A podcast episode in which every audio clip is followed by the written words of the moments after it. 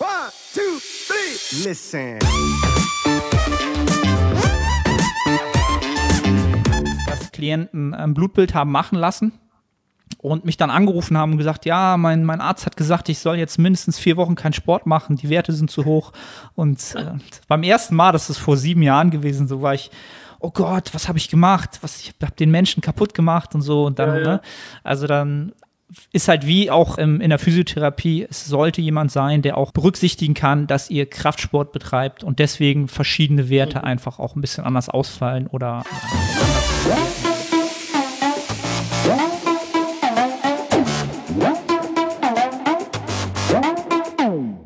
Moin Moin aus Hamburg, willkommen zu The Art of Personal Training. Mein Name ist Arne Otte, wie immer der Host der Sendung und diese Woche würde es vom, ich sag mal so vom, vom sag mal vom Slang oder vom, ich glaube vom Slang ist okay.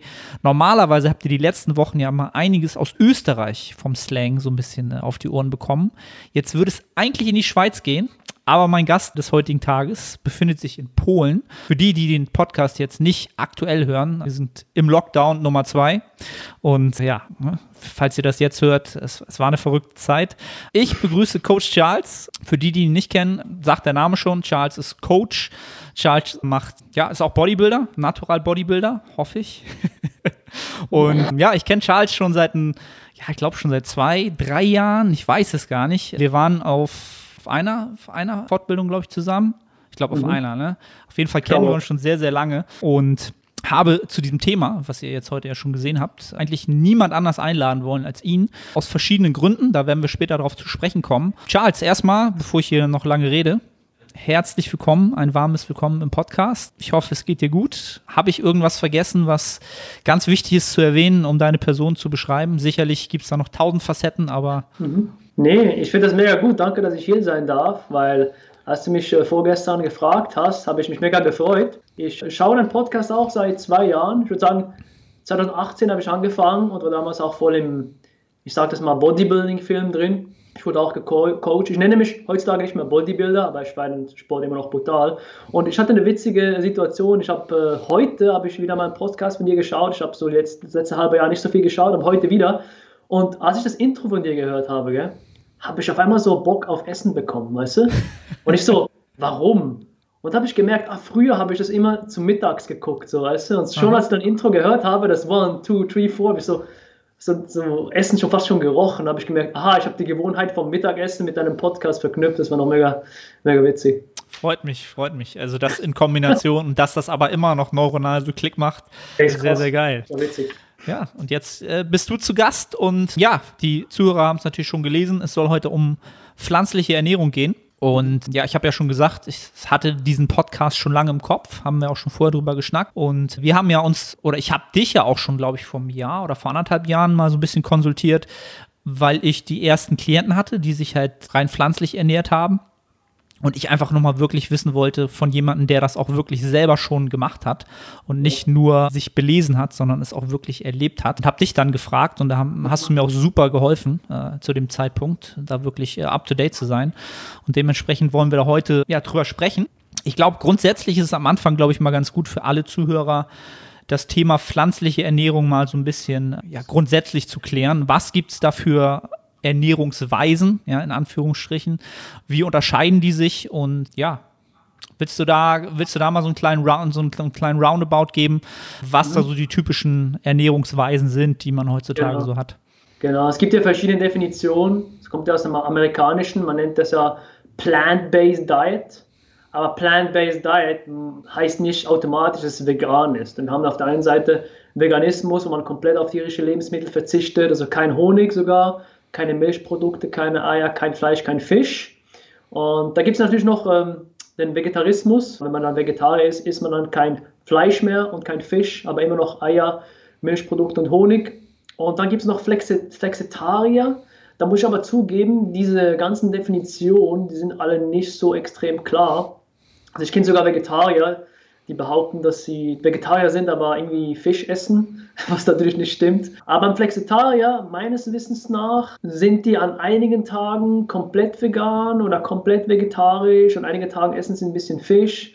Also die Definitionen sind da, glaube ich, auch nicht so klar. Und das merkt man auch, wenn man ähm, vegane YouTube-Channel anschaut, die zum Beispiel die zitieren Studien und sagen, ja, ist eine vegane Studie und dann guckst du in die Studie rein und die nennen das plant-based. Und das kann auch bedeuten, dass man 80% Pflanzen isst und 20% Tiere und dann wie, wie meint man das dann? 80% Kalorien oder mhm. in Grammzahlen vom Essen? Also es ist alles ein bisschen, bisschen vage. Aber was Veganismus und Vegetarismus angeht, hat man schon starke oder klare Definitionen. Mhm. Okay, also wenn es jetzt rein um diese pflanzliche Ernährung geht, würde ich einfach mal sagen, wir reden ja heute zum Großteil oder ich würde mal glauben, ein Großteil meiner Zuhörer wird sich wahrscheinlich flexitarisch ernähren, wäre jetzt einfach so meine grundsätzliche Schätzung, weil ich auch glaube, dass das immer noch ein Großteil der, der Gesamtbevölkerung tut und gerade auch ein Großteil der Bodybuilding-Bevölkerung oder wenn man das so sagen kann, wahrscheinlich mhm. tut. Was mich halt mal super interessieren würde, welche Phasen du schon durchgemacht hast. Hast du alle diese drei Phasen durchlebt oder nur eine oder einfach mal so ein bisschen in deine Vergangenheit gegangen? Welche Erfahrungen hast du mit diesen Ernährungsweisen gemacht damals mhm. und wo stehst du heute? Soll ich ganz von Anfang anfangen, als ich 14, 15 war, bevor ich Bodybuilding gemacht habe? Du, wenn das relevant ist, erzähl. Ja. Ja, aber meine Story ist ein bisschen, vielleicht ein bisschen anders, weil ähm, ich hatte mit 14 eine Essstörung, das muss ich noch hier hinzufügen. Also ich wurde mit 14 mit Anorexie diagnostiziert also Magersucht. Und äh, 90% der Magersüchtigen sind dann Frauen. Und ich war dann einfach ein junger Mann, der das hatte. Und dementsprechend hatte ich halt meine erste Phase, als ich zwölf war, bevor ich Anorexie hatte, hatte ich gar keine Ahnung in der Überernährung. Da habe ich, ich weiß auch genau, ich habe früher gedacht, so ein Döner hat 2000 Kalorien. Und ich habe dann einen Döner gegessen mit einem Kollegen und wollte dann den ganzen Tag nichts mehr essen, weil ich wollte damals auch abnehmen, weißt du. So, so komisch. Jetzt weiß ich natürlich, dass es ein bisschen weniger hat. Und dann wollte ich unbedingt als 14-Jähriger, wollte ich so aussehen wie die ganzen Fußballspieler in meiner Schule, weißes Sixpack und alles, wollte die ganzen Mädels ein bisschen beeindrucken. Und ich bin, war immer schon ein Typ der Extreme. Und ich habe dann gedacht, ja komm, ich esse einfach weniger und trainiere mehr oder mache irgendwie Sport. Und ich habe dann am Schluss, glaube ich, 800 Kalorien am Tag konsumiert. Nur noch Protein, glaube ich, damals. Und ich hatte dann diesen Keto Breath. Ich habe so wenig Kalorien konsumiert, mein Körper hat Ketonkörper produziert. Ich hatte auch übelsten Mundgeruch. Und ich wog dann am Schluss 41 Kilo auf 1,70, also komplett abgemagert. Und damals hieß es dann, okay, entweder du machst was oder du stirbst vielleicht die nächsten zwei, drei Monate, hat der Arzt gemeint. Und da war ich 15, das war 2009, habe ich gewusst, okay, ich will jetzt nicht Fett zunehmen, ich will Muskelmasse aufbauen. Gell? Da bin ich damals auf die Muskelschmiede gegangen, vielleicht äh, kennen mich ein paar Zuhörer noch von damals. Mhm. Ich habe immer noch einen Account auf Atimandro, Charlie44 und ich habe auf Timandro auch irgendwie die 3000 Post auf Muskelschmiede hatte ich 10.000. damals gab es noch Eisenhard.bits, BZ so. Und ähm, ja, habe ich mich informiert dort und dann kam die zweite Phase. Da kam so die Hardcore Bro Bodybuilding Phase, das kennst du auch, Arne, wo du alle drei Stunden was essen musst und so. Und ah, was gab es da noch für Mythen? Da gab es noch Carb Backloading und irgendwie, ja, du kennst das, ich kann es gar nicht mehr aufsehen, das sind, das sind zehn Jahre her. Und ich hatte dann einfach diese brutale Bodybuilding-Zeit auch mit, mit, mit Fasting, Martin Berkan kam dann noch. Mhm. Und dann habe ich mir gedacht, okay, habe ich, ich habe ein Buch gelesen damals, das hieß ähm, The Ultramind Solution von Dr. Mark Hyman, das war 2014. Mhm. Und da ging in die Materie ein, wie dein Essen deine Psychologie beeinflusst. Also Leute, die zum Beispiel Magnesiummangel haben, die äh, haben auch schnell eine Angststörung oder sind allgemein ängstlicher. Oder Leute, die zu wenig GABA haben, also Neurotransmitter GABA, die haben auch dann Verhaltensstörungen. Ich habe dann das Buch gelesen und habe gemerkt, aha, neben dem Bodybuilding gibt es noch eine andere Schiene in der Ernährung, diese, diese Health-Schiene. Und äh, habe dann mich ein bisschen informiert und damals 2014 oder 2015, natürlich, wir kennen die äh, Pro Bro Army und so, Misha jetzt Patrick Reiser, schon damals auch ein bisschen jünger und äh, habe also die viel verfolgt und habe gesehen, okay, die wurden dann vegan. Und ich wusste schon früher, als ich 20, 21 war, dass ich Coach werden wollte.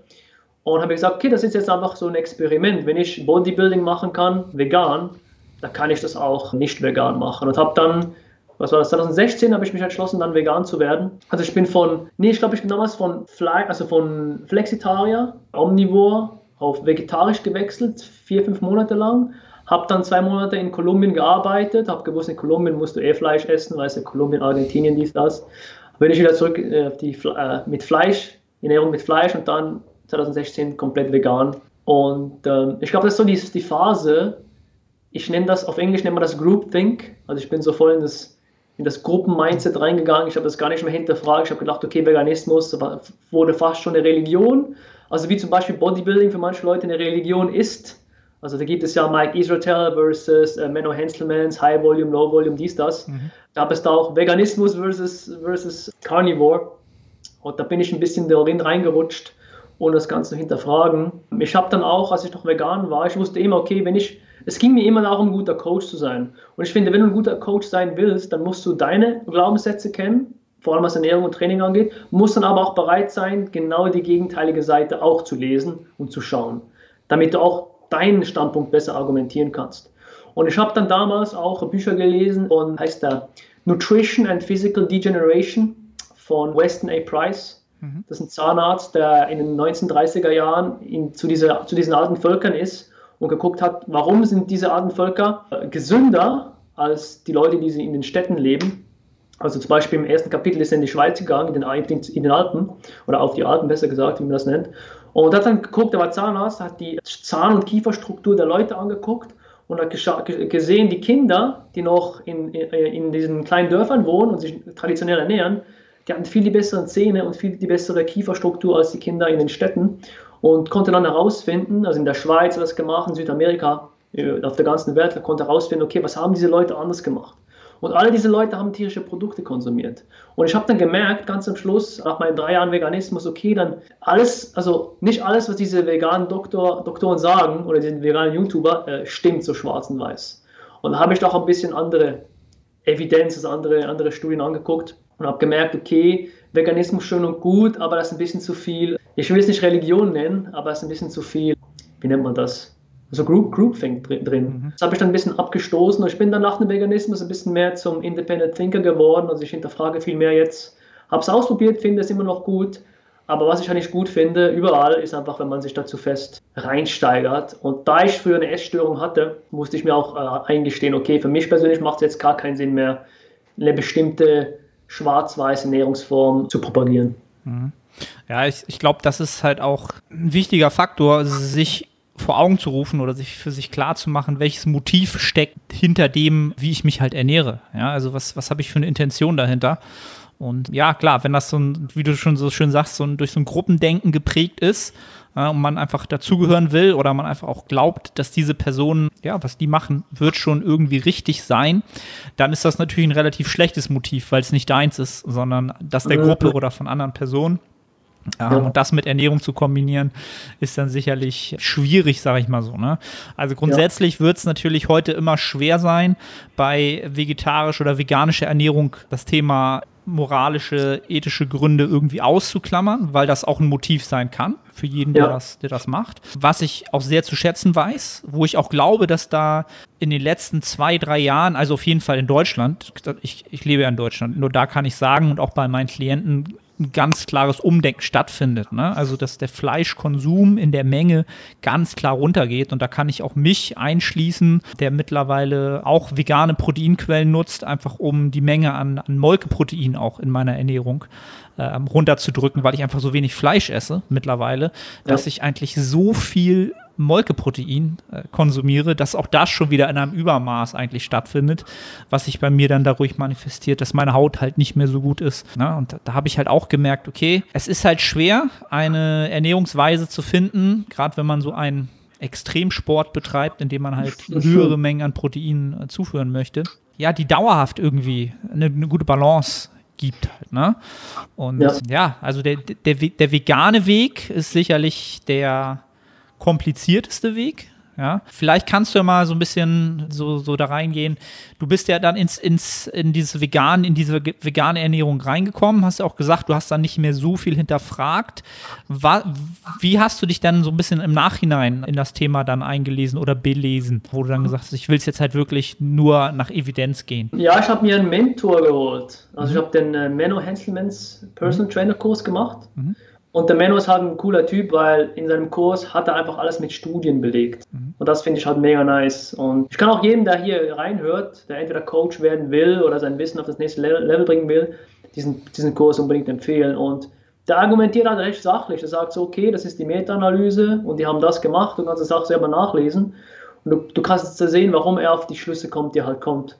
Mhm. Und da siehst du auch, vegan ist schön und gut, aber ich habe auch witzigerweise, ich habe einen Kurs einer meiner Kollegen gegeben, Er ist veganer Fitnesscoach, ein sehr, sehr intelligenter junger Mann, cooler Typ. Aber auch er hat gemeint, ja, Menno hat das und das gemacht, da bin ich nicht einverstanden. Also, weißt du, ich sage jetzt, dass der Mennos Kurs jetzt das Nonplusultra ist, aber ich gucke immer, okay, wer kam zu welchem Schluss und warum. Also wenn mir jemand sagt, Cholesterin ist schlecht wegen dem und dem, gehe ich ein bisschen tiefer, okay, hast du mir die Studie oder warum denkst du das, wer hat das genau gesagt und wenn dann die Person nicht, mir keine genauen Gründe geben kann oder die Mechanismen nicht so kennt. Weil du merkst relativ schnell, wer wirklich ein Experte ist, weißt du, die ganzen Experten, die machen keine schwarz-weiß Aussagen. So, wenn du einen Brad Schönfeld oder so fragst, oder Eric Helms, ich habe den Eric Helms selten mal gehört, wo er Ratschläge ohne Kontext gegeben hat. Und wenn diese Leute halt Ratschläge ohne Kontext geben, ich meine, das ist ein, das ist ein Unterschied, wenn du jetzt 50, 40 Gramm gesättigte Fette zu dir nimmst und 10% Körperfett hast oder wenn du 150 Kilo, oder du 150 Kilo wiegst und dir so viele gesättigte Fettsäuren dir reinziehst. Weißt das hat ganz andere Effekte auf deinen Cholesterinspiegel. Mhm. Aber das sagen die Leute, das, sagen sie natürlich nicht, wenn du, wenn du in die vegane Community gehst. Das ist einfach gesättigte Fettsäuren, sind einfach schlecht. Und genau, ich habe damals einfach diesen Personal Trainer Kurs mir geholt, weil ich dann einfach genau die Studien anschauen kann. Und das hat für mich am meisten Sinn gemacht. Da war es ja, habe ich ja auch ein bisschen Einblick reinkriegen können. Und ja, weil du schon gesagt hast, halt eine Meta-Analyse. Die Zuhörer, die meisten werden es schon wissen. Ich habe ja im Podcast auch immer öfter mal drüber gewettert, dass die äh, Sportwissenschaft halt auch nicht unbedingt gerade die belastbarste ist oder wir halt noch nicht so wirklich viel wissen. Was jetzt Ernährung angeht, ist es, glaube ich, schon ein bisschen besser. Aber eine Meta-Analyse mhm. ist halt schon wirklich etwas, wo halt viele Studien mit einfließen und unter Gesichtspunkten verglichen werden. Das sind dann halt wirklich schon belastbare Daten. Ne? Das kann man schon so sagen. Da geht es dann halt auch wirklich wirklich nicht darum zu argumentieren. Wir wollen ja jetzt auch heute nicht herausstellen, was jetzt die bessere Ernährungsweise ist, sondern wir wollen für euch, für den Athleten an sich, jetzt einfach mal klarstellen oder mal so ein bisschen einen kleinen Überblick geben, was sollte man beachten. Da werden wir gleich nochmal zu kommen und nicht, was ist jetzt besser. Ne? Weil ich glaube, wenn man versucht, rauszufinden, was jetzt dieses, was ist besser, ist schon die falsche Frage. Da wirst du schon nicht weit mitkommen, sondern was ist für dich praktikabel, nutzbar ja. unter den Gesamtumständen. Und ja. ja. wenn du jetzt sagst, okay, ich habe ja auch mehrere Klienten, die vegetarisch oder auch mit den Gedanken spielen, vegan zu leben. Auch einer der Gründe, wie ich auf diesen Podcast gekommen bin, wo ich dann ganz klar mir angucken musste, okay, das sind halt so die Grundpfeiler, die du bedienen musst, wenn du das halt vegan machst. Das musst du investieren. Das sind Bedingungen, die du erfüllen musst, um halt ähnliche Bedingungen haben, Bedingungen zu haben für den, für den Muskelaufbau. Und dann kam auch ganz klar das Feedback, okay, das wusste ich nicht das ist mir zu viel Aufwand. Okay, das, ja. okay, wusste ich nicht, vegetarisch reicht mir. Ja? ja. Ähm, und genau das möchte ich heute vielleicht mal so ein bisschen machen. Da kommen, können wir vielleicht quasi zum nächsten Punkt kommen, wenn wir das mal so ein bisschen erstmal vom Kleinen zu groß aufrollen. Gerade muss jetzt nicht unbedingt auf der Muskelaufbauebene sein, gerade wenn es jetzt um die Mikronährstoffe geht. Was könnten da so typische ich sag mal so, Fehler sein oder typische Trittfallen sein, Defizite sein, die sich auftun, wenn du dich vegan, äh, vegan oder auch nur vegetarisch ernährst? Ja, ja. Das ist eine ultra gute Frage. Ist natürlich ultra individuell. Nur ein kleines Beispiel. Ich habe mich da richtig gut reingefuchst mal. Es gibt ein Gen, das heißt der BCO1. Und das Gen ist dafür da, Vitamin A von Karotten in Retinol umzuwandeln. Also das Vitamin A, das dann dein Körper aufnehmen kann. Es gibt Leute, ich glaube, es gibt Leute, die haben das Gen gar nicht und die können dann kaum Vitamin A aus Karotten aufnehmen. Also wenn du dir dann Karotten isst anstatt Leber oder was anderes, das Vitamin A hat, dann kannst du das viel schlechter aufnehmen und das weiß natürlich im Vornherein nicht. Das ist eine, eines von vielen Beispielen. Also man, man weiß noch nicht so extrem viel, was das angeht. Aber sonst, was man machen könnte, ist auf jeden Fall Bluttest zuerst machen, bevor man vegan, also eine vegane Ernährung anfängt. Habe ich persönlich nicht gemacht, machen viele Leute nicht, aber wenn man das perfekt machen will, dann wäre das natürlich das Beste. Und dann äh, Vitamin B12 natürlich, also eines der wichtigsten ich würde sagen Vitamin D, weil viele Leute haben von Natur aus schon Vitamin D-Mangel. Hatte ich auch. Vitamin D hat viele Vorteile, wenn man sich Dr. Rhonda Patrick reinzieht auf YouTube. Die hat ein cooles Video über Vitamin D and Longevity. Also ich glaube, viele Ärzte, die sagen irgendwie, weiß nicht mehr genau, lass mich lügen, 30 bis 40 Nano pro Milliliter Blut ist so die beste Serumkonzentration. Aber wenn man höher hat, dann kann das auch viele Vorteile haben für äh, ein längeres Leben und so. Haben wir natürlich nicht so die heftigsten Studien für, aber da kommen langsam Leute raus mit, äh, mit Informationen, die da spannend sind. Äh, das Magnesium finde ich auch noch mega spannend. Ich hatte eine Magnesium Deficiency, also Magnesiummangel, als ich vegan war. Ich glaube, es lag daran, dass ich zu viele Antinährstoffe zu, zu, mir genommen habe. Können wir dann später noch darüber reden. Weil wenn du natürlich viele Sachen isst wie Bohnen, Linsen, die viele Antinährstoffe haben, dann ist auch deine Aufnahme von Eisen zum Beispiel, Magnesium, Calcium gehindert. Wie viel weiß man nicht. Aber im Menno Henschelmans Kurs gibt es da coole Studien zu. Und ich glaube, Magnesium kann auch bis zu 30, 40 Prozent, die Aufnahme kann drei, bis zu 30, 40 Prozent gedrosselt werden. Und ich habe damals auch witzigerweise zu Muscle, Muscle Spasms, nennt man das auf Englisch, also meine Muskeln haben so gezuckt, mhm. meine Augenlider haben angefangen zu zucken, meine, meine Finger haben ein bisschen gezuckt, da habe ich gemerkt, aha, das ist vielleicht eine Magne ein Magnesiummangel. Und habe ich dann Magnesium konsumiert, also was war das, 500 Milligramm am Tag extra ähm, supplementiert, war das auch weg, ging das auch weg. Aber sonst außer B12, Vitamin D, Magnesium, und Proteinpulver natürlich, können wir auch später auf hineingehen, würde ich einfach einen Bluttest machen ganz am Anfang. Ist dann extrem individuell. Auch woher du kommst, gell? wir sind jetzt beide, äh, ich habe blaue Augen, bin, bin, bin blond und habe sehr, sehr weiße Haut. Das spricht schon dafür, dass ich wahrscheinlich viel bessere Milchprodukte vertrage als jemand aus Südamerika. Aber ich vertrage wahrscheinlich Gluten weniger gut. Also vielleicht wäre eine vegane Ernährung für mich weniger äh, praktikabel. Muss man auch gucken, was man da für Dispositionen hat. Leider haben wir noch nicht so die krassen Studien zu. Mhm. Ähm, aber wenn man sich, also falls sich deine Hörer dafür interessieren, äh, Walter Longo hat ein cooles Buch, The Longevity Diet. Mhm. Und sein, sein Mindset ist auch, wenn du zum Beispiel, viele Leute sagen ja, Kurkumin ist ja so gut, also Turmeric, äh, mhm. Kurkuma. Und ich glaube, Kurkuma, kannst du mich korrigieren, das kommt aus Indien, glaube ich, gell? Kann ich, weiß ich auch gar nicht, kann ich gar nicht sagen. Irgendwo, irgendwo Indien und so. Und da meine auch, wenn du nicht aus Indien bist oder, oder keine indischen Vorfahren hast, dann solltest du gar nicht daran denken, Kurkuma langfristig zu konsumieren, sondern solltest andere Sachen nehmen, deine Entzündungsmarker runterzubekommen. Ist halt ein anderer Approach, aber es geht auch Leute, die ihn kritisieren. Aber auch nur zum, zum euch so zeigen, was es dafür für viele Approaches gibt. Also da kann man sich ultra drin verlieren in der Thematik. Also das ist das kann, kann weit gehen. Ja, ich glaube, grundsätzlich ist das schon der beste Rat, den mhm. die wenigsten wirklich auch befolgen, wenn es nun um, um Mikro- oder Makronährstoffdefizite mhm. geht, also prinzipiell um Mikronährstoffdefizite, einen Status quo zu haben, halt wirklich ein Blutbild machen zu lassen, ein belastbares Blutbild und wirklich auch bestimmte Marker testen zu lassen und mhm. sich dort auch von jemandem beraten zu lassen, der ich sag mal, auch im, aus dem Sportbereich kommt oder mit dem Sportbereich interdisziplinär zu tun hat weil wenn ihr einen normalen Mediziner euer Blutbild anschauen lasst, dann werden halt schon viele Werte sehr, sehr auffällig sein, einfach durch diesen hohen Stress, den ihr durchs Krafttraining habt. Die, ja. sind wir durcheinander, ich glaube, Kreatininwerte, oh, also die, die, sind halt immer through the roof, einfach weil wir halt ständig die Muskulatur zerstören und wieder aufbauen. Da habe ich es halt auch schon ganz oft gehabt im Personal Training, dass Klienten ein Blutbild haben machen lassen und mich dann angerufen haben und gesagt, ja, mein, mein Arzt hat gesagt, ich soll jetzt mindestens vier Wochen keinen Sport machen, die Werte sind zu hoch. Und äh, beim ersten Mal, das ist vor sieben Jahren gewesen, so war ich, oh Gott, was habe ich gemacht? Was, ich habe den Menschen kaputt gemacht und so. Und dann, ja, ja. Ne? Also dann ist halt wie auch im, in der Physiotherapie, es sollte jemand sein, der auch berücksichtigen kann, dass ihr Kraftsport betreibt und deswegen verschiedene Werte mhm. einfach auch ein bisschen anders ausfallen oder ja, dort anders zu bewerten sind. Ähm, aber mit so einem Blutbild, so einem Status quo, kann man dann halt wirklich schauen, okay, wo habe ich Defizite, wo kann ich sie verbessern, ja, und sich dann auch wirklich belesen und dann auch seine Ernährung dementsprechend anpassen. Und dann auch vielleicht sagen, okay, vegan klappt für mich dann nicht, ich müsste das und das anpassen, bin ich bereit, diese, diese extra Meile zu gehen, die ich dafür ja. gehen muss. Und da kommen, kommen wir jetzt vielleicht beim nächsten Thema, glaube ich, darauf zu sprechen, nämlich die grundsätzlichen Makronährstoffe. Und der wichtigste Makronährstoff, ich habe ja eben auch noch mal eine Umfrage gemacht bei Instagram. Ähm, die grundsätzliche Frage bei allen ist natürlich, okay, Protein, wenn ich mich vegan ernähre, man sagt ja immer, man braucht eine größere Menge. Du hast ja schon mal die Antinährstoffe angesprochen. Das war auch etwas, was mir gar nicht bewusst war.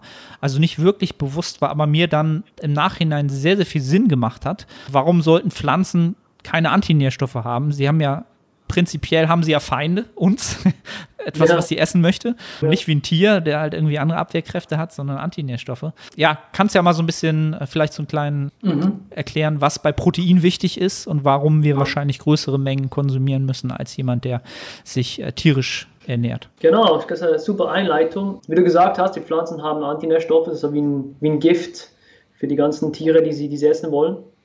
Und immer wenn du Antinährstoffe konsumierst, dann hat das einen Einfluss auf deine Verdauungsenzyme, vor allem Trypsin und äh, Pepsin. Und vor allem die zwei brauchst du auch, um Protein aufzuspalten. Wenn du jetzt natürlich googelst, dann siehst du schnell, okay, du siehst die Bioverfügbarkeit von pflanzlichen Proteinen schon mal tiefer als vom tierischen Protein. Und da macht es schon mal Sinn, ungefähr 20% mehr zu konsumieren. Und da gibt es auch einen guten Score. Auf Englisch heißt der PDCAAS Score, glaube ich. Der Abkürzung weiß ich, wer sich jetzt auch nicht auswendig, worauf wieder steht. Aber dieser Score gibt dir so eine Ranking von Proteinquellen, wie gut die sind anhand von, den, äh, von der Bioverfügbarkeit. Ich glaube, es ist so ein Bioverfügbarkeitsranking. Jetzt dieser PDCAAS-Score ist ein bisschen veraltet, weil man hat, ich weiß nicht mehr wann das war, man hat dann in den 2000, 2000er Jahren oder 2010 ungefähr herausgefunden, eben das mit den Antinährstoffen. Und man hat einen neuen Score erstellt, ich glaube 2017 war das oder 2015, den, jetzt wird es kompliziert, DIAAS-Score. Also ihr könnt das mal googeln, D-I-A-A-S oder D-I-I-A-S, sowas. Und dieser Score, der nimmt dann diesen Wert der Bioverfügbarkeit, aber schaut doch an, okay, wie viele Antinährstoffe hat denn, hat denn das Protein? Also wenn man jetzt ein Stück Fleisch nimmt, das hat gar keine Antinährstoffe, der, der, der Score bleibt gleich. Interessant wird, wenn man zum Beispiel Kichererbsen anschaut. Kichererbsen an sich haben viele Antinährstoffe. Wenn man aber die Kichererbsen einweicht oder fermentiert, dann verlieren die Antinährstoffe. Also dann geht dieser Score rauf, sprich, wenn du die konsumierst, kann dein Körper viel mehr Protein aufnehmen, weil einfach viel weniger Antinährstoffe da sind.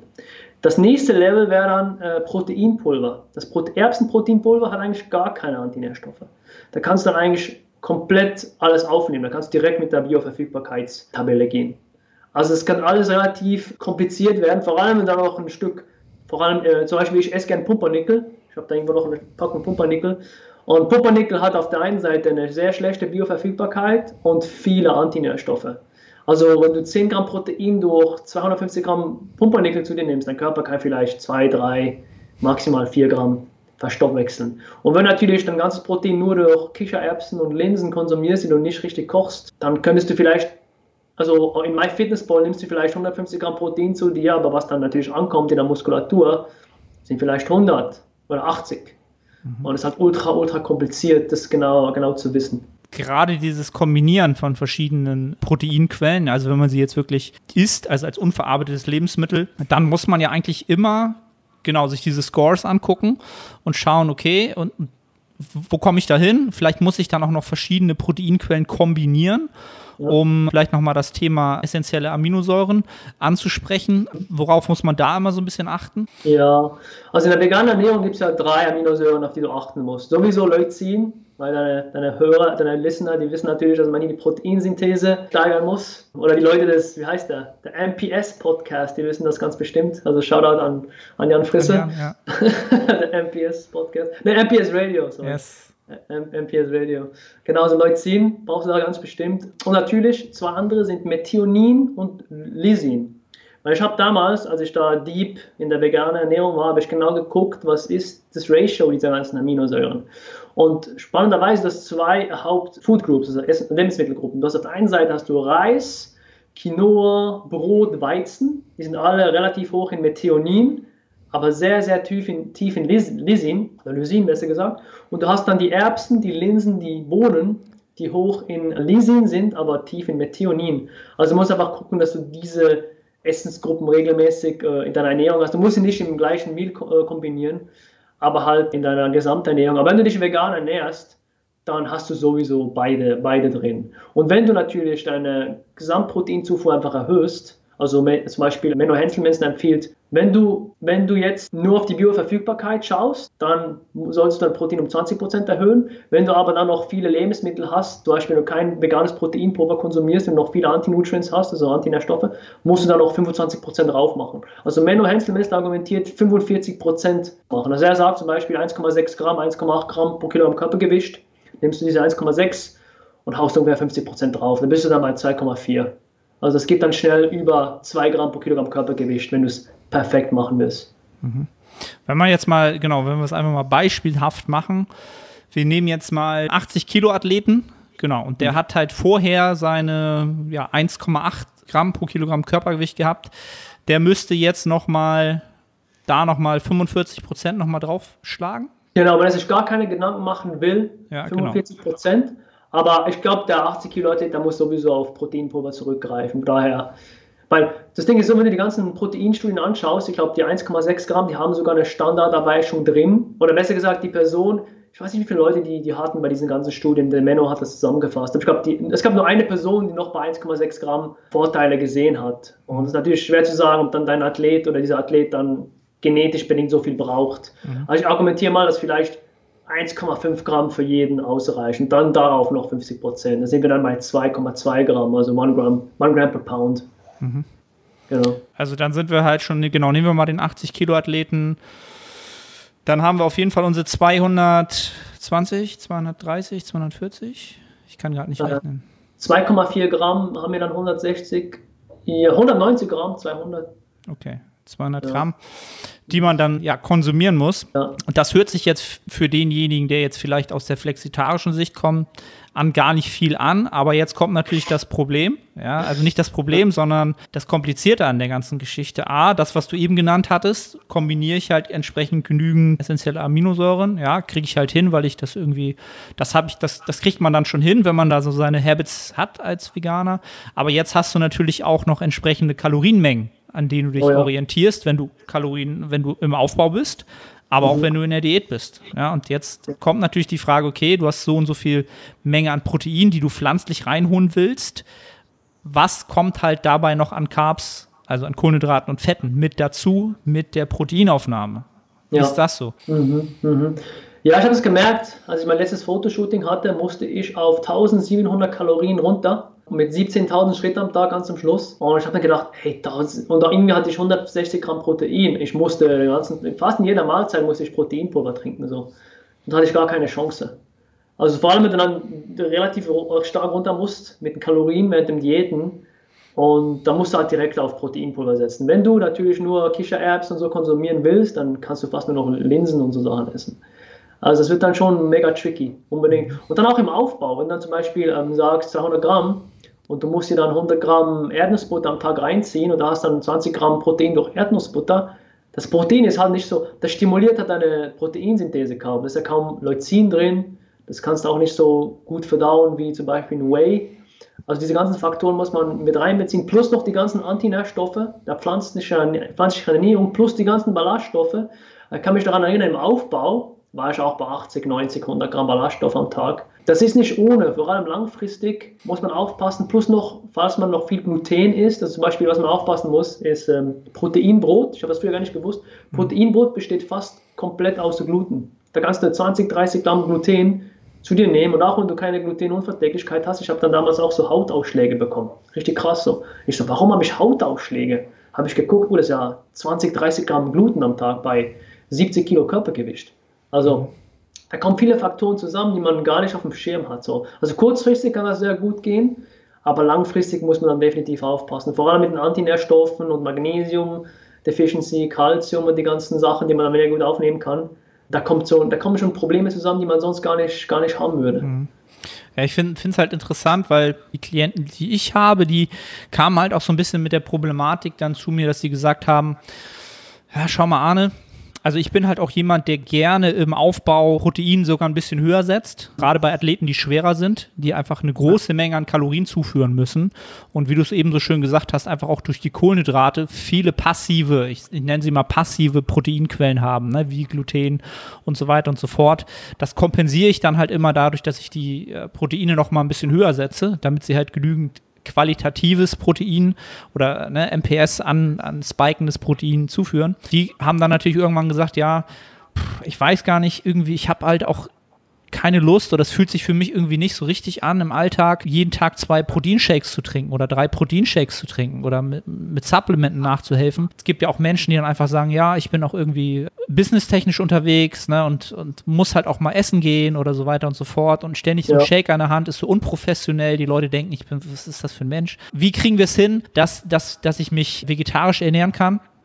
Aber nicht immer Shakes trinken muss. Und dann habe ich halt genau dieses ganze Szenario auch mit dir ja besprochen und habe dann halt gemerkt, so ja, das ist halt das, was du wahrscheinlich dafür tun musst, um es halt wirklich hinzukriegen, diese Menge ja. an Protein reinzukriegen. Wo ich dann auch immer ja. gesagt habe, wenn, wenn für dich das Motiv stark genug ist, vegetarisch oder vegan zu leben und auch noch das Motiv da ist, das nur über unverarbeitete Lebensmittel zu schaffen, dann ist das möglich aber du musst halt viel dafür zahlen, in Form dessen, was du halt nicht machen kannst halt. Ne? Ich bin dabei, kriegen wir hin.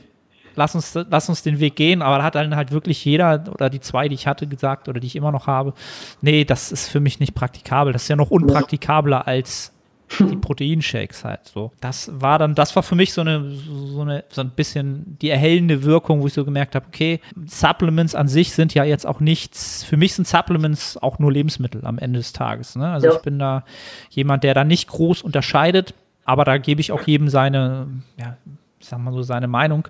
Wenn du sagst, du willst halt eigentlich nur unverarbeitete Lebensmittel konsumieren und kauen und essen, dann musst du aber auch den Kostenfaktor äh, Invest bringen in Form von äh, Zeit, Aufwand, Ja. Geld vielleicht auch. Ne? Das Ja. ist halt auch so eine Sache. Du hast es schön gesagt, by the way. Ich denke mir auch, wenn, man, wenn jetzt jemand zuhört und das Maximale aus seiner Bodybuilding-Karriere, also seine, seiner Bodybuilding-Passion rausholen will und vegan machen will wegen seiner Gesundheit, ist der falsche Approach, weil du kannst genauso gesund sein, ohne vegan zu sein.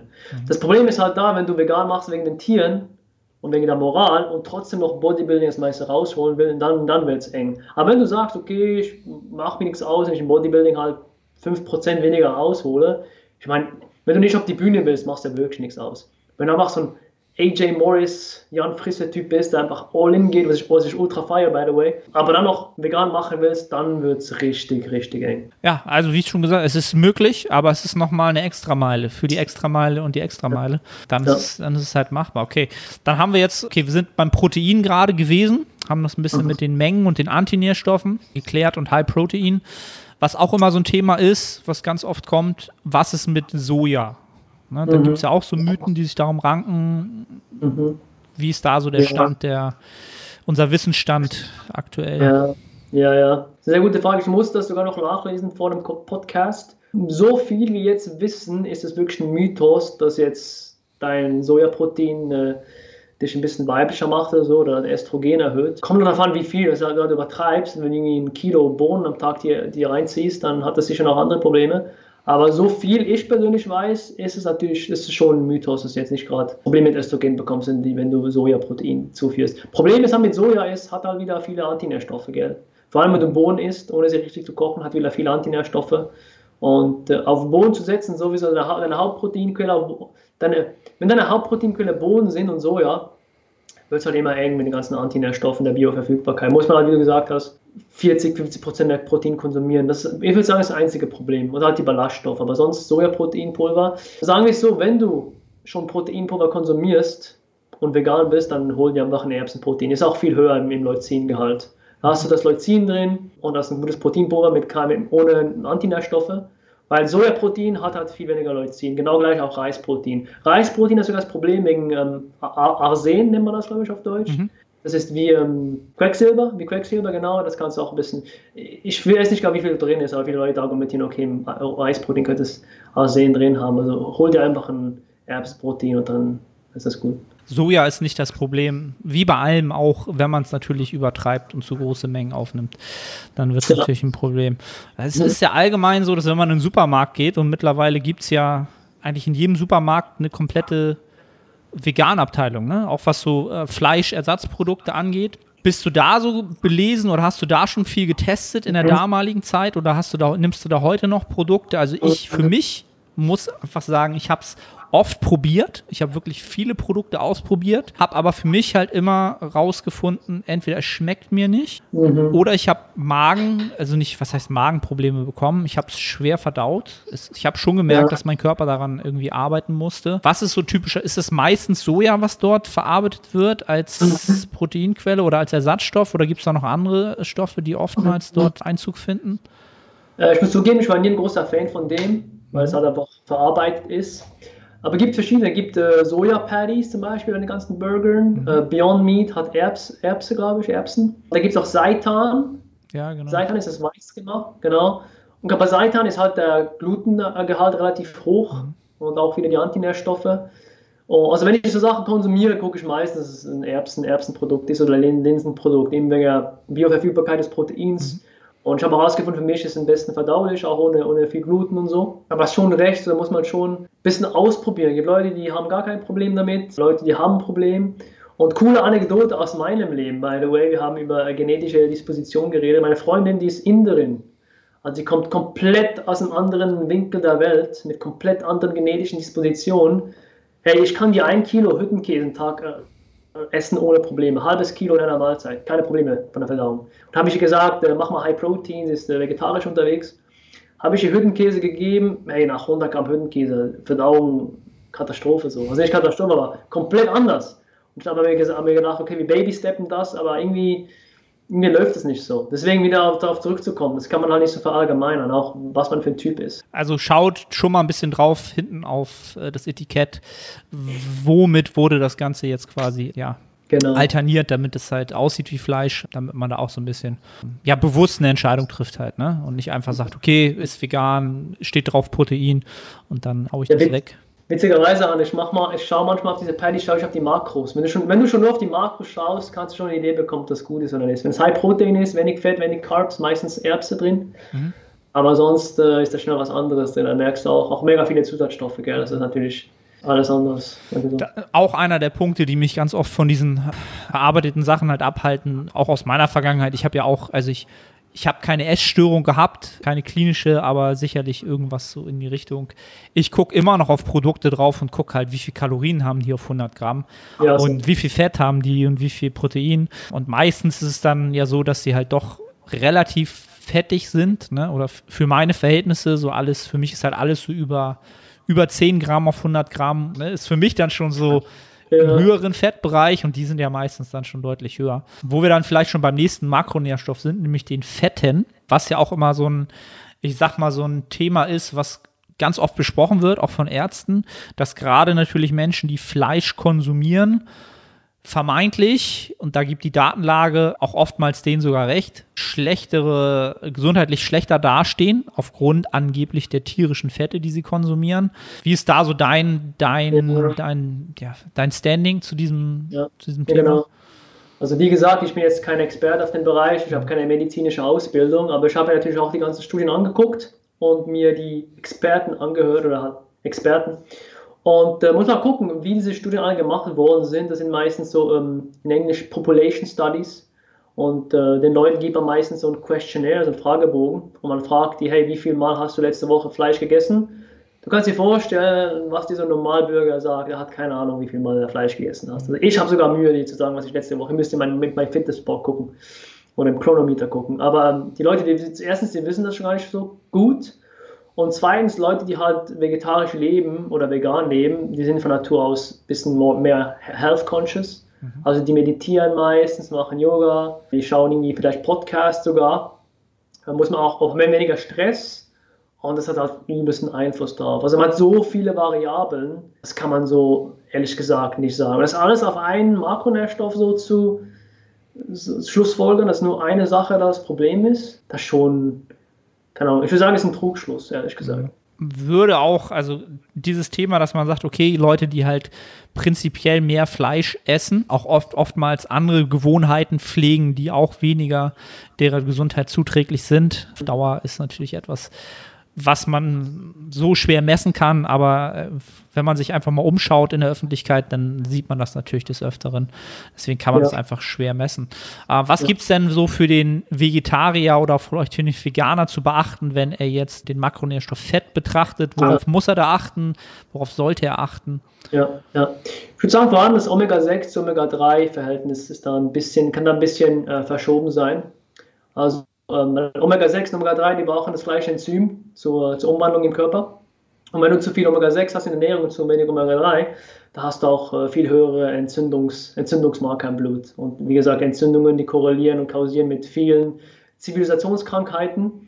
Und wenn du halt viele pflanzliche Fette konsumierst oder guck, oder guck dir mal Sonnenblumenöl an, was das für ein Ratio hat. Also du hast sehr wenig Öle, die jetzt viel Omega-3 haben und wenig Omega-6. Also ich empfehle da all meinen Kunden auch Omega-3 zu supplementieren, vor allem wenn sie vegan leben wollen. Und Algenöl macht mega Sinn. Weil Walnüsse haben schon Omega-3, aber wenn du Walnüsse anguckst, sie haben ein Ratio von 4 zu 1 und in der Literatur, ich glaube, ein Ratio von 5 zu 1 scheint optimal zu sein.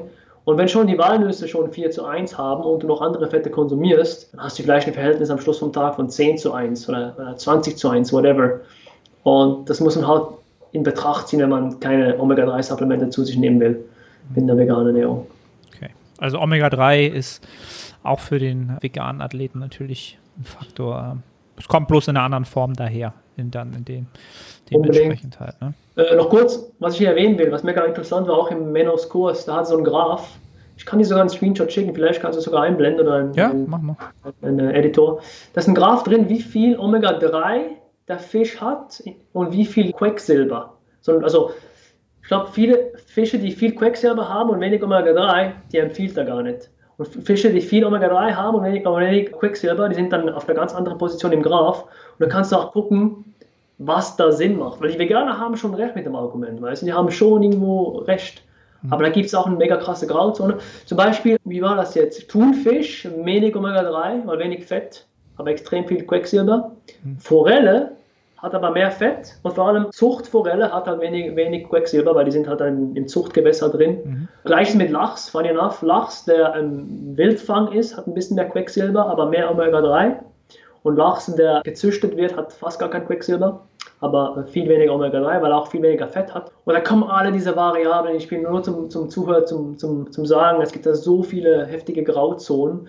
Und wenn du natürlich jemand bist, der das maximal aus seiner Gesundheit rausholen will, dann kannst du dir sagen, okay, du kannst sonst komplett vegan leben, aber einmal die Woche dir halt einen Fisch gönnen, der wenig Quecksilber hat, aber viel Omega-3.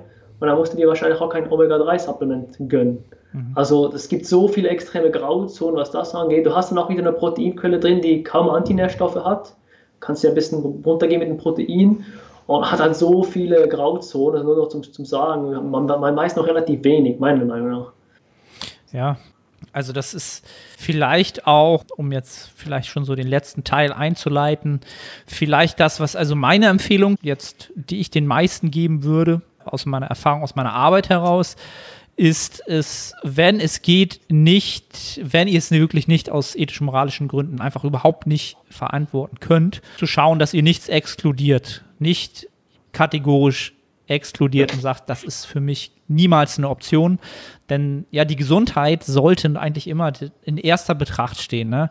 Klar kannst du immer nach außen gehen und sagen, ich will das Beste für die Tierwelt, ich will das Beste für die Umwelt. Wenn du da aber mit zu kurz kommst, mit deinen gesundheitlichen Parametern oder nicht, also das Beste aus deiner Gesundheit rauszuholen, denke ich schon, ist eigentlich im Sinne jeden, je, von jedem Menschen, der diesen Podcast hört, weil Gesundheit korreliert halt auch immer mit sportlichem Fortschritt halt. Ne? Das ist unsere Grund, Grundbasis. Das, das ist unverhandelbar. Wenn wir nicht maximal gesund sind, werden wir keinen besten Fortschritt haben. Von daher ist das immer so ein Appell an die Leute, exkludiert nichts und findet halt einen Weg, ja, diese Motive und eure Gesundheit zu kombinieren halt, ne? Und das kann halt, genau, wie du es schön gesagt hast, äh, ernähr dich die ganze Woche vegan und dann isst vielleicht einmal Fisch, weil es für die Gesundheit gut ist. Und dann, ähm, ja, schau, dass das nachhaltiger Fischfang ist oder wie auch immer, um auch da deinen Motiven nachzukommen. Ich glaube, Ja. damit ist allen am meisten geholfen. Ja, Ja, ja. ist, ja. ist jetzt so mein, einfach so mein, mein Appell so ein bisschen, wenn ich das Thema immer so äh, im Kopf habe. Ähm, Ja. Ja, wie, wie, um das nochmal so abzuschließen, du bist dann ja aus der, irgendwann aus der veganen Ernährung, aus diesem komplett exkludieren und sagen, ich bin nur vegan, rausgegangen. Wie hast du denn so diesen Übergang Oh, sozusagen gemacht? Ja, ja. Das ist eine coole Story. Ich habe damals einen YouTuber verfolgt. Der, das war Ende 2018, Anfang 2019, haben sich viele veganer YouTuber haben den Veganismus zurückgekehrt.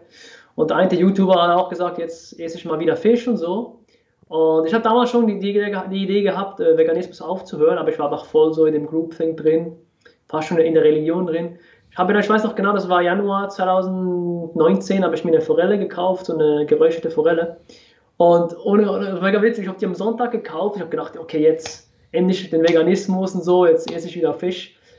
Ohne Scheiß, ich habe drei Tage gebraucht, bis ich die gegessen habe. Ich konnte einfach psychisch, ich habe gedacht, ah, wenn ich jetzt auch, wenn ich jetzt den Fisch esse, dann sind die jetzt, dann bin ich einfach nicht mehr vegan. So, weißt du? Die letzten drei Jahre so, die waren dann schon fast sinnlos. Ich war so voll in dem Mindset drin und ah, das war wirklich psychologisch, einfach, war einfach eine Barriere da. Dann habe ich auch gemerkt, hey, habe ich eine Essstörung oder was ist da los? So, weißt du? Ich habe gemerkt, dass das, was, das habe ich früher nur von, der, von Anorexie gekannt, weißt du, dieses Gefühl vom nicht essen wollen.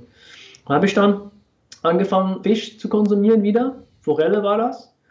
Und, war witzig, so fast wie einer, der von der Essstörung kommt, musste ich dann alles wieder langsam mit mich rantasten. Und es war noch witzig, ich habe damals wieder Eier gegessen. Und irgendwie habe ich so ein faules Ei gegessen. Also ich hatte voll dann die Verdauungsprobleme, zwei, drei Tage lang.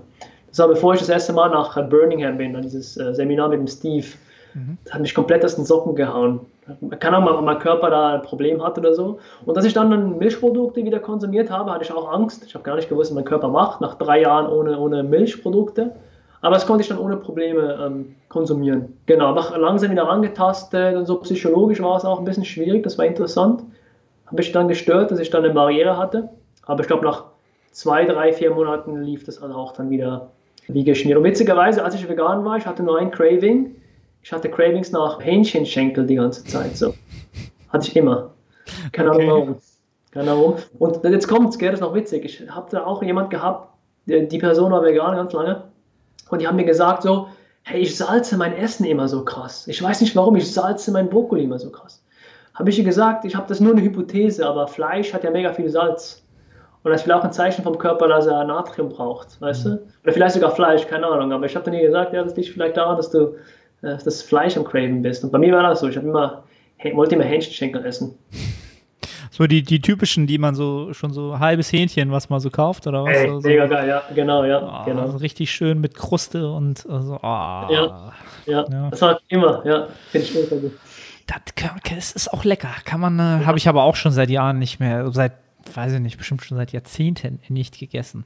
Ja, ja. ich glaube, Hast du zum Ende noch etwas, was du dem äh, geneigten Zuhörer raten würdest, wenn er ähm, ja, sich einfach mit dem Thema befasst? Ja, also ich will nicht, will nicht schlecht reden. Vielleicht kommt es ein bisschen so pessimistisch über meine Meinung. Aber meine Meinung ist einfach so, informier dich selber, probier es aus und ähm, guck auch, was hast du, was hast du momentan für Glaubenssätze. Weißt du, auch im Bodybuilding gibt es viele krasse Glaubenssätze. So. Auch was zum Beispiel Training angeht, gibt viele Leute, die arbeiten mit äh, RPE, viele Leute, die machen Bro-Splits und so. Also hinterfrag mal, okay, was hast du für Glaubenssätze? Warum hast du die? Und guck mal das gegenteilige Paket an oder die gegenteiligen Experten. So, guck mal, was die sagen. Und dann probier mal das aus und dann, vor allem wenn du Coach sein möchtest und ein besserer Athlet, ich glaube, es ist auch mega, mega wichtig. Oder hol dir einen Coach, der das Gegenteil sagt. So, weißt du? Mhm. Guck, guck mal ein bisschen rum. Ich glaube, das, das wird mega helfen, dann eine eigene, eigene Meinung zu bilden. Also ich, ich, ich glaube, es braucht solche Leute, weißt du, die einfach selber ein bisschen überlegen und, und dann machen. Kann ich, kann ich dir nur zustimmen. Ne? Also da wird sich auch jeder mal so ein bisschen ertappen. Es gibt ja mal Sachen, die triggern einen so extrem. Ne, wenn man irgendwas mhm. sieht und denkt, wow, wow was, das, das, geht ja gar nicht so. Am liebsten wird man gleich weggucken so dann guck mal hin und überleg mal, was dich da so triggert und ob es da vielleicht was gibt, was du lernen kannst, ob da vielleicht was dran ist. Kann ich ja. dir nur, nur zustimmen. Ja. Charles, sehr, sehr cool. Vielen, vielen Dank für die Information, für die Zeit. Wo finden die Leute dich im Internet, wenn sie äh, mehr von dir hören und sehen wollen? Mhm. Auf YouTube habe ich zwei YouTube-Channel, einen auf Deutsch, einen auf Englisch. Coach Charles. Ich habe eine eigene Ziel, eine andere Zielgruppe. Ich gebe dort so, ich gebe dort so ähm, 0815 Abnehmen-Tipps. Also ich bin auch Coach. Mhm aber mehr so für eine, sagen wir dem General Population. Mhm. Aber ich bin auch auf äh, Facebook unterwegs. Charles Ruffieux heiße ich dort. Und ich antworte da auch jedem, der mich privat kontaktiert. Da auch die ganzen Bücher, die ich ihm empfohlen habe, kann ich auch dann gerne mal weitersenden. So. Da können wir auch gerne quatschen. Auf Instagram coach.charles.official. Mhm. Findet ihr alles unten in den Show Notes oder in der Videobeschreibung, je nachdem, wo ihr es entsprechend gesehen habt. Ich danke dir nochmal für deine Zeit. Was gibt's gleich zu essen? Noch gar nichts geplant, ey. Okay. Ich habe da, ich habe Hütten, ich habe Hütten, ja im Lockdown jetzt bin ich voll stumpf unterwegs, so Hüttenkäse, so Bulgur, Hummus, hab noch Tiefkühl, Tief, Tiefkühlgemüse habe ich noch. Okay. Tiefkühlgemüse, ja, muss mal gucken, was ich da zaubern werde. Okay. Eine gute Folge. Also ist noch nicht groß geplant. Äh. Nee, nee, nee, nee, ich bin ein bisschen schlecht im Plan. Nee, nee. Okay. In, in, in, in Polen, Polen ist ein bisschen schwierig, weil ich verstehe die ganzen äh, Labels nicht. Ich musste wissen, was jetzt Protein auf Polnisch heißt. So. Klar, muss man erstmal rauskriegen, ne? Ja. Das ist mal ein bisschen tricky, ja. Gut, ich danke allen Zuhörern. Ich danke dir nochmal. Hoffe, dass wir alle den zweiten Lockdown schnell durchstehen und äh, bald alles wieder der Normalität nachgeht. Deswegen wollte ich das hier auch gar nicht groß thematisieren heute. Bleibt alles stark. Wir werden irgendwann wieder in Normalität leben. Ich danke dir nochmal, Charles. Danke an alle Zuhörer danke und bis dir. zum nächsten Podcast. Bis dann. 在这。